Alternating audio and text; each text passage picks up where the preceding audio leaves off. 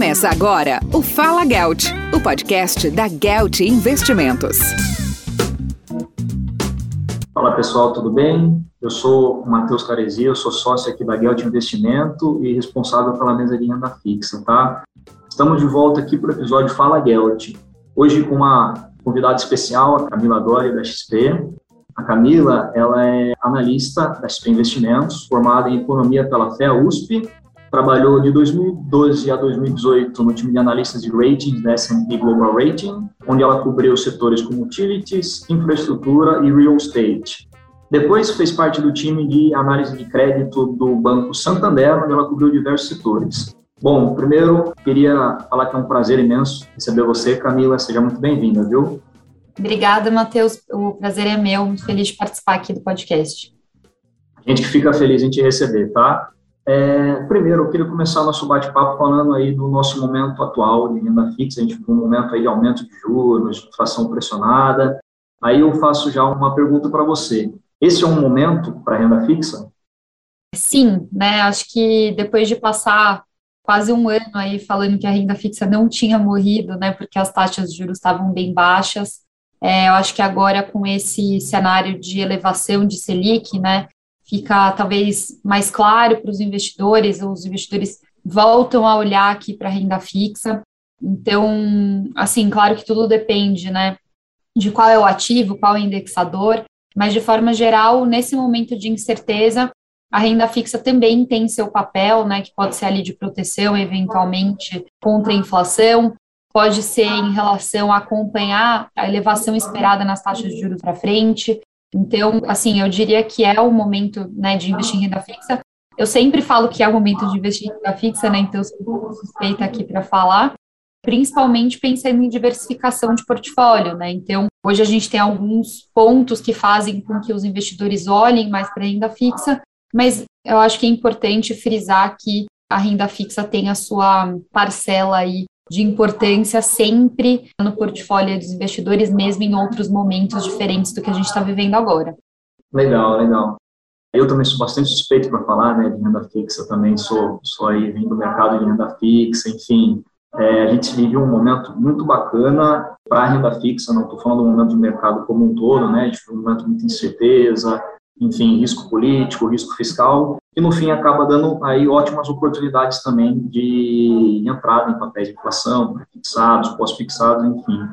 Quero até fazer um gancho vi um relatório bem interessante seu, que você divulgou em agosto, se não me engano, sobre a inflação, que já estava projetando cerca de 7% ao ano. É, hoje, obviamente, com novos dados, enfim, com crise hídrica aí no cenário, uma pressão muito grande inflacionária, eu queria que você falasse um pouco de inflação, o que, que você acha, quais são os papéis que a gente pode utilizar aí para se proteger né, dessa inflação que está vindo bastante forte. Claro, vamos falar de inflação sim. Eu acho que nesse cenário né, que a gente tem vivido, como você bem comentou, né, de risco fiscal mais alto novamente, é, de risco inflacionário, acho que as pessoas ficam muito preocupadas do que fazer com os investimentos, né? Acho que até nessa ideia aí que a gente soltou esse relatório. É, e realmente, no final de agosto, o título do relatório era que a inflação deveria ultrapassar 7%, agora a gente já fala de 8%. Então, vira e mexe saem aí novos dados, falando né, de como foi a inflação no mês que passou, ou de outros tipos de atualizações, como, por exemplo, essa nova bandeira tarifária aí de energia elétrica, né, que é a escassez hídrica, que elevou é, ainda mais aí a nossa percepção de inflação e levou a nossa é, estimativa para 2021 para 8,4. Né? Então, quando eu escrevi o relatório uma semana antes era 7,7, deu uma semana, a gente já elevou bastante. Então, diante desse cenário e também de todos esses riscos políticos, riscos fiscais que a gente olha para frente, como se proteger, né? Então, aqui na renda fixa, o ideal para quem quer se proteger da inflação, né, com papel, é comprar aqueles ativos indexados à inflação, né, que pagam o IPCA mais um percentual pré-fixado. Só que um ponto bem importante para essa ideia de proteção é o investidor poder ficar com esse papel até o vencimento, né? Por quê? Porque antes do vencimento, esse ativo vai oscilar, né? O preço dele vai oscilar com as condições de mercado. Então, se a ideia é a gente se proteger, não faz sentido a gente pensar em proteção querendo sair antes do vencimento, porque aí as condições não são conhecidas no momento que a gente compra o papel, né? Mas hoje tem bastante oportunidade, acho que até nesse sentido, né, esses riscos que a gente tem visto fazem com que as expectativas do mercado para os juros no futuro subam, né? Então o prêmio dos papéis acabam subindo também, né? Principalmente quando a gente fala aí de títulos públicos, né? Uma relação bem direta, a gente vê essa porção pré-fixada do papel, né, o IPCA mais uma coisinha, essa coisinha aqui é o prêmio, esse prêmio sobe nessas condições mais complicadas, né, de cenário econômico político. E é isso que a gente tem visto. Então, isso gera oportunidades, lógico, né, é, dentro de cada perfil, dentro de cada objetivo aí dos investidores, mas isso pode gerar oportunidades de compra de ativos com taxas maiores, né, ou seja, com uma rentabilidade esperada maior e por um preço desvalorizado. Então, acho que isso, de forma geral, que a gente tem visto, e volto a repetir, né? Quando a gente pensa em proteção, o ideal é comprar ali um ativo que tenha um vencimento, né, num prazo que a gente possa manter esse papel até lá, né? E hoje a gente vê bons prêmios, principalmente no que a gente chama miolo da curva, que são aqueles ativos com prazos ali mais ou menos de cinco anos, seis anos, quando a gente fala aqui do IPCA, tá? Exatamente, até fazendo um gancho, né? Ela falou muito prêmio nos vértices, inter, vértices intermediários da curva, muito prêmio no longo também, mas como a Camila falou, o longo, dependendo do investidor, tem a questão de você querer levar até o vencimento. Os longos oferecem muito risco por causa do prazo, que ele é muito mais estendido. E tem a questão também, que eu sempre falo, que para isso que a gente está aqui, né, para dar a melhor assessoria possível, é também de aproveitar alguns momentos de mercado onde tem esse estresse onde a curva, quem fala a curva empina, ou a curva estoma, ou DI que fala, né, jargão de mercado, para a gente conseguir comprar o crédito numa taxa de juro real num nível maior, que é também, caso um investidor um pouco mais agressivo, moderado, queira sair, a gente consegue também pegar aí um fechamento da curva, tá? Isso tudo atrelado mais ao IPCA, que está carregando, né, precificando ali o título todos os dias, e a gente tem, ganha esse carrego do IPCA e também conseguiria pegar um fechamento de curva aí, tá?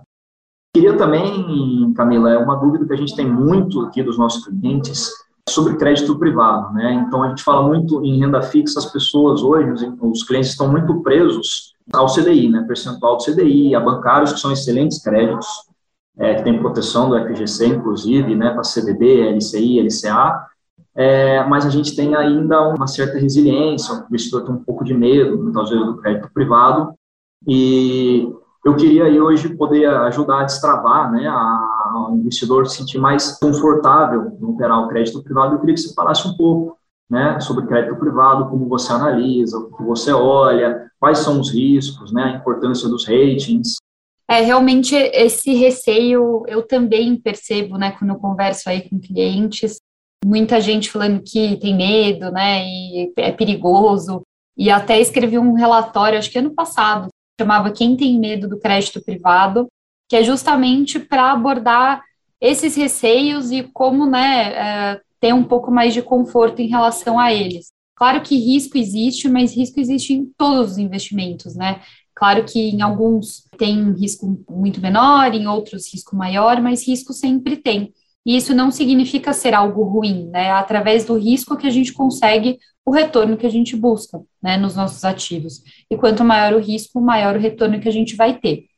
Mas aqui no crédito privado, acho que até começando do começo, né, o que é o crédito privado?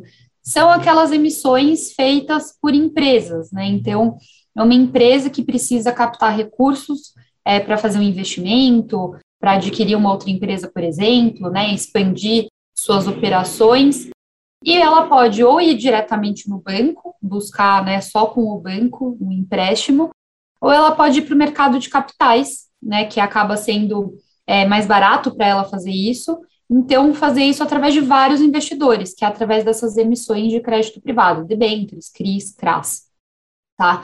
Então, através disso, através dessas emissões, a gente está emprestando dinheiro para uma empresa, financiando ali essa empresa, em troca de uma remuneração combinada ali na hora de comprar o ativo. É, a diferença do crédito privado, que é o que acaba fazendo as pessoas ficarem, acho que, com mais receio de investir, é que, por exemplo, comparando com um CDB, né, um LCI, uma LCA, o crédito privado não tem garantia do FGC, né? E também, logicamente, tem um risco maior do que o próprio governo, porque o governo, né, tem suas reservas, enfim, tem é, no limite, né, da coisa ali, ele conseguiria emitir moeda, inclusive, para pagar suas dívidas. A empresa não, né? Aqui, quando a gente está emprestando dinheiro para ela, o risco que a gente está correndo é o risco da própria empresa não dar certo, e aí é isso, não tem FGC, não tem governo por trás. Mas acho que quando as pessoas investem, elas já pensam de cara que isso vai acontecer, que a empresa vai quebrar, e não é bem assim, né? Então, assim, dentro do crédito privado, existem muitas empresas que emitem, né? Então, quando a gente pensa nas empresas listadas na bolsa, quase todas ou todas têm emissões de dívida no mercado também. É, então, são empresas uh, muitas vezes muito robustas, muitas vezes exportadoras, né? Então, ali com uma correlação baixa com a economia nacional, que é uma forma também de diversificar os seus investimentos, uh, empresas com bom histórico, com um balanço muito bem equacionado, ou seja, com pouca dívida no balanço, mas dívida não é ruim, né, para a empresa. Muitas vezes ela faz com que a estrutura fique mais eficiente. E tudo isso é possível acompanhar, é possível entender antes de investir numa empresa, é, isso deve ser feito, né? Assim como uma pessoa que vai investir numa ação tem que conhecer qual é a empresa, qual é o setor, quais são os riscos, mesma coisa para o crédito privado. E tem muita informação hoje em dia disponível, né? A gente tem a plataforma daqui de conteúdos da XP, que a gente tem relatório de vários emissores de dívida para as pessoas entenderem quais são os riscos atrelados, quais são os pontos positivos também daquelas empresas, é, e tudo isso é importante de entender. Além disso, um outro critério né, que pode ser usado na hora de decidir é olhar o rating daquela empresa. Rating é uma nota atribuída aí por agências independentes, né, avaliadoras de crédito. Como você falou aí na minha apresentação, eu trabalhei seis anos na S&P, né, que é uma das grandes agências aí de rating, e essas agências vão fazer análises completas, né, que a gente chama de análise fundamentalista dessas empresas. Então, vão olhar. Então, o emissor, por exemplo, Bom, não vou dar nomes para não parecer que a gente está fazendo uma recomendação, mas é a empresa X. Estamos olhando aqui a empresa X. A agência, e a gente aqui, analista, também faz isso, vai olhar quais são os riscos atrelados ao país, à indústria, qual é a posição dessa empresa dentro da indústria, como que estão os indicadores financeiros, a liquidez, a estrutura de capital, quem é o acionista controlador. Então, é uma análise completa daquele emissor para chegar naquele rating, naquela nota. E essa nota vai falar qual é o risco daquele emissor não pagar suas dívidas, né? Então, o risco mais baixo seria o 3A, né, o AAA, que a gente chama, e aí vai caindo dali para baixo. Então, assim, a grande maioria das emissões tem rating, né, tem essa nota, isso ajuda ali a identificar. Então, são alguns fatores que a gente consegue ver na hora de escolher nosso investimento é, e acho que só para finalizar aqui, que eu me alonguei nessa resposta, mas quando a gente fala de rating, um medo que as pessoas têm é, ah, tá bom, eu comprei uma debenture, por exemplo, né, que é um AAA, quem disse que ela não vai quebrar amanhã? Então, eu digo, existem estudos que mostram, né, assim, qual que é, existe um processo gradual de uma deterioração de crédito, né, então, uma empresa que, se a gente comprar um papel hoje que é AAA, ninguém garante que ela vai continuar essa nota alta para sempre. Mas, se existir alguma piora de crédito ao longo do tempo, isso é acompanhado pelas agências, isso é acompanhado, por exemplo, por nós aqui da XP nos relatórios. Provavelmente você vai conseguir informações sobre isso né, em notícias. Então, tudo isso é possível de acompanhar para eventualmente tomar uma decisão de vender esse papel antes do vencimento. Então, acho que só para frisar aqui que existem formas de se proteger e de acompanhar que tiram um pouco aí desse receio, né? Deveriam tirar um pouco desse receio e investir em crédito privado. E lembrando que o crédito privado, de forma geral, oferece rentabilidades mais altas do que nas outras opções de renda fixa. Certo, só complementando, né? Falando, estamos sempre olhando as melhores empresas, os melhores ratings, enfim, empresas geradoras de caixa, baixo endividamento, para dar a melhor opção, né? Os nossos investidores e de perfis diferenciados, né? É, eu tenho um gancho aí para fazer. É, caiu muito agora, a gente está tendo uma migração muito grande de renda variável para renda fixa, por motivos de que, né, que a gente já comentou, que os juros voltaram a subir, saíram de uma low de 2% no final do ano passado, Já alguns lugares projetam 8, 8,5, lugares mais pessimistas até 9, 9,5. E tem se comentado muito a migração para crédito e para ativos incentivados. Você pode falar um pouco para a gente sobre ativos incentivados e quais as vantagens que o investidor tem comprando uma debenture, um CRI, um CRA, enfim? Claro. Então, dentre as opções né, de crédito privado, como você comentou, né, Matheus, a gente tem debentures, CRIs, CRAS. Das debentures é possível encontrar as debentures tradicionais, né, que são é, tributadas, mas existem também as debentures incentivadas. Então, esses papéis incentivados, que são as debentures incentivadas, CRI e CRA, eles são isentos de imposto de renda para pessoa física, né? Então, isso é um atrativo aí para quem busca esse tipo de emissão. É, a gente vê que a pessoa física normalmente gosta bastante desse tipo de papel, né, por conta dessa facilidade, por conta desse benefício, né, do, da isenção. E por que que elas são isentas, né? Basicamente, foi criada nessa isenção para incentivar o financiamento desses setores por trás dessas emissões. Então, no caso de debêntures incentivadas, são também chamadas de debêntures de infraestrutura, são aqueles papéis né, que vão financiar obras de infraestrutura. Né? Então, como infraestrutura é muito importante para o país, e o BNDES também, né, no, ao longo dos anos, foi reduzindo sua participação no financiamento dessas obras aqui no Brasil, a gente tem esse incentivo para financiar essas empresas, para financiar essas obras é, aqui no país, tá? E normalmente essas debêntures são é, de prazos mais longos, então, esses papéis, eles são mais longos, até porque eles financiam projetos, né? Então, pensando aqui na construção de um grande projeto de infraestrutura, isso leva tempo. Então, normalmente, essas emissões têm prazos mais alongados, é, e com isso também riscos maiores, acabam oferecendo boas rentabilidades aqui para os investidores. No caso de CRI, o setor, né, atrelado é o setor imobiliário, e no caso de CRA, é o setor agrícola, né? o setor do agronegócio. Então, mesma coisa, a gente tem esse incentivo de financiar atividades atreladas a esses dois setores, é, e por isso também são papéis isentos de imposto de renda, tá? Acho que esse é o maior atrativo aqui desses papéis quando a gente fala de crédito privado. Certo. Aí agora eu queria fazer um pouquinho o papel do advogado do diabo, tá? Vamos lá. Eu tenho papéis que eu tenho, por exemplo, títulos públicos que eu tenho risco soberano, então risco zero, né, praticamente. Por que eu investiria num crédito privado, que eu corro risco de crédito, ao invés de investir num título público que eu tenho zero risco? Zero risco? Não é zero risco. Mas, lógico, eu entendo que é o ponto né, do risk-free, digamos assim, que no Brasil seria o risco mais baixo né, dentre aqui os emissores. Mas, assim, quando a gente pensa em investir em crédito privado, eu acho que a ideia é muito essa de procurar rentabilidades mais elevadas, né? Também é possível a gente se expor a setores diferentes, é, procurar aquelas empresas que a gente gosta de acompanhar, às vezes, né, que a gente acredita ali é, no negócio. Mas, de forma geral, eu acho que eu citaria principalmente a questão da remuneração, que vai ser mais elevada, é, pensando, claro, né, comparando maçã com maçã em termos de prazo. Se você também olhar ali uma debenture vencendo esse ano e uma NTNB vencendo em 2055, talvez tenha aí uma diferença de rentabilidade. Mas quando a gente fala de mesmo prazo, o crédito privado deveria, pelo menos, pagar uma rentabilidade maior, né? Então, traz aí um a mais para a carteira do investidor.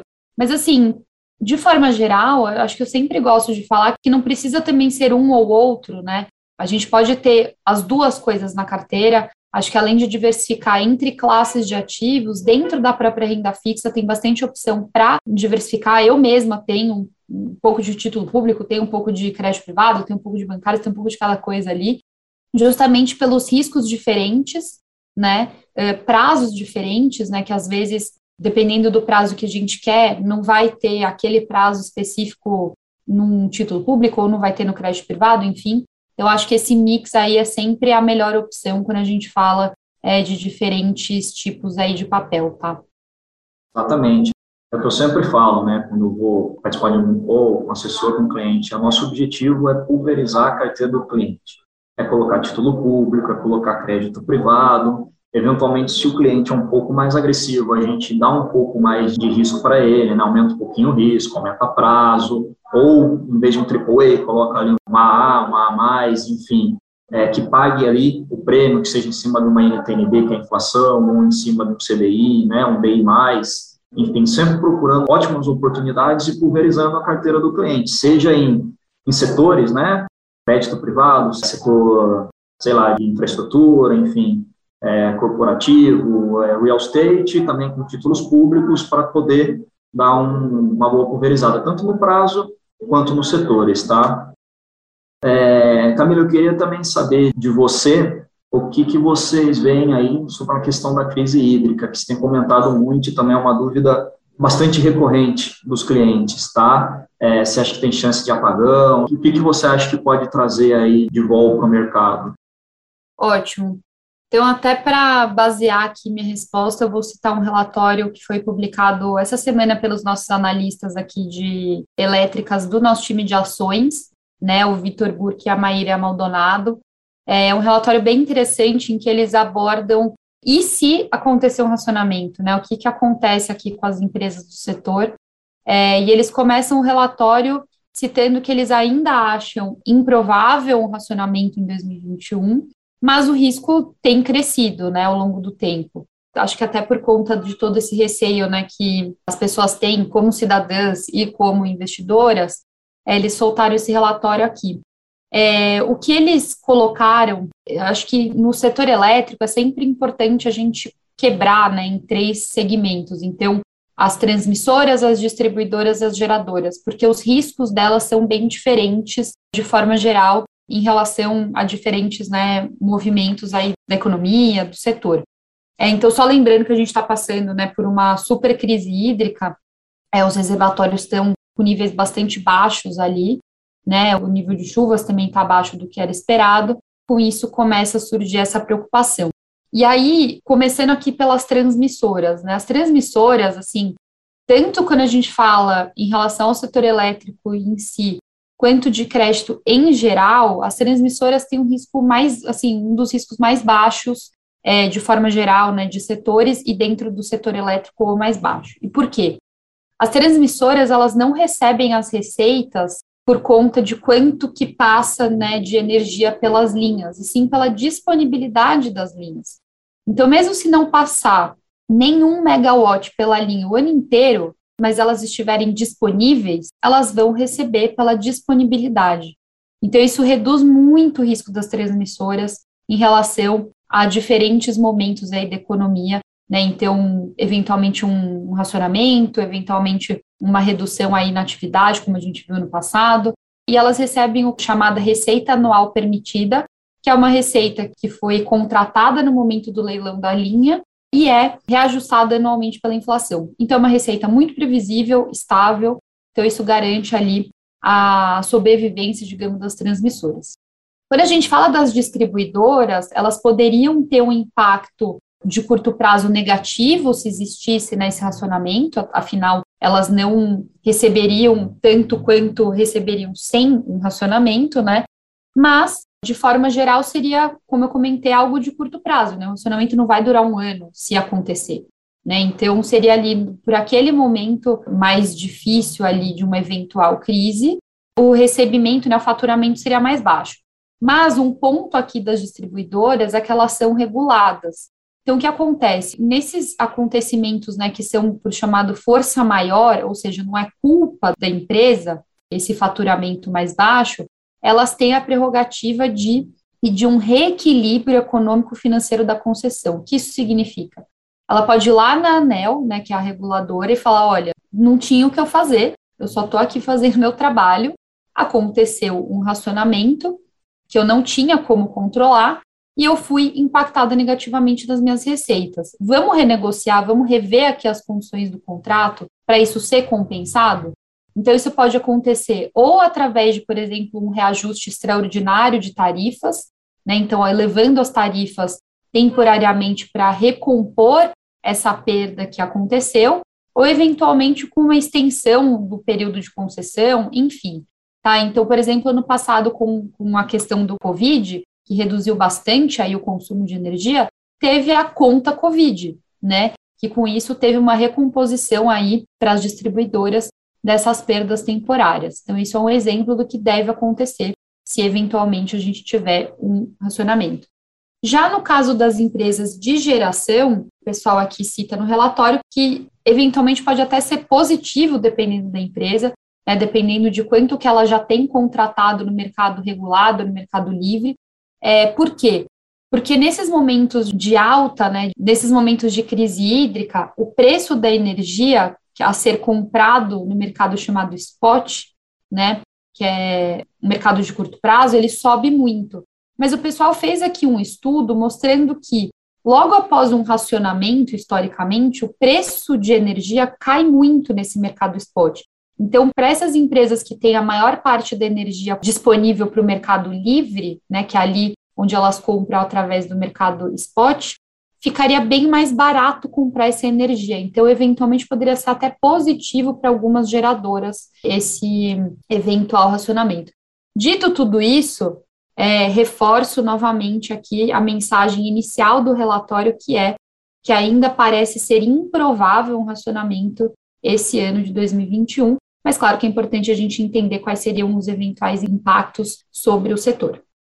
Legal. É, antes de encerrar, eu queria agradecer é, você, Camila, a sua disponibilidade. A gente sabe o quanto que você é demandado, o tanto que sua agenda é apertada. Enfim, agradecer pela qualidade da nossa conversa, pela qualidade dos relatórios que vocês disponibilizam para nós, que a gente né, venha disponibilizar também as informações para os nossos clientes e dizer que a Gelt está aí para isso, né, para munir né, os nossos clientes, os nossos investidores com informação o mais rápido possível, oferecendo as melhores oportunidades e também os melhores momentos de mercado. É, enfim, queria falar com um tremendo prazer estar aqui com você. Espero que esse seja o primeiro de muitos encontros que a gente vem a ter ao longo do tempo.